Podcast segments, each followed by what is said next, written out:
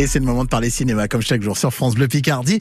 Et c'est avec Robin Grimaldi. Et avec vous, Robin, aujourd'hui, on veut évoquer non pas un, mais deux films français. Absolument. Le premier s'appelle Le chemin du bonheur. C'est une comédie dramatique. L'histoire de Saul, joué par Simon Abkarian. Euh, il a un restaurant de spécialité juive, un resto sur le thème du cinéma, où il y a une super ambiance et tout va bien. Oui, mais Saul va décider de s'impliquer dans le projet de film d'un de ses amis.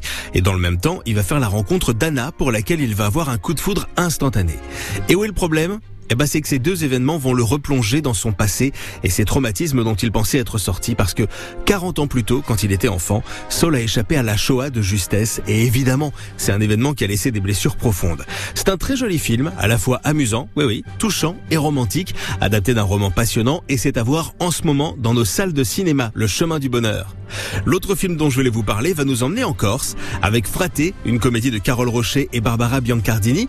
Fraté raconte l'histoire de Doumé, joué par Thomas Njejol. Doumé, c'est le plus corse des Corses. Voilà, il habite dans le maquis corse et il est effondré par la mort de son papa. En plus, il apprend à ce moment-là qu'il a un frère, Lucien, dont il n'a jamais entendu parler et qui est joué par Samir Ghesmi. Dans son testament, le papa précise que Doumé devra partager l'héritage avec son frère, à condition que tous les deux arrivent à cohabiter un mois dans la maison familiale. Alors Doumé va tout faire pour dégoûter son frère qu'il ne connaît pas de la Corse. Bande annonce. C'est qui lui? Georges souhaitait vous reconnaître. Je souhaite que tu vives 30 jours dans la maison de ta famille. Tu pourras alors hériter de tout le rez-de-chaussée de la maison où tu pourras t'installer à ta guise. Ah oui, ça sent là.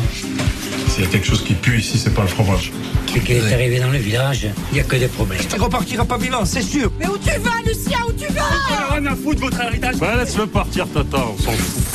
Bon, évidemment, vous vous en doutez, avec le temps, ces deux-là vont apprendre à se connaître, à s'apprivoiser. Fraté, c'est une comédie réussie, amusante. C'est pas un film qui est fait pour nous faire mourir de rire toutes les 10 secondes, mais il est fait pour nous faire passer une heure et demie très amusante avec des comédiens au top, évidemment.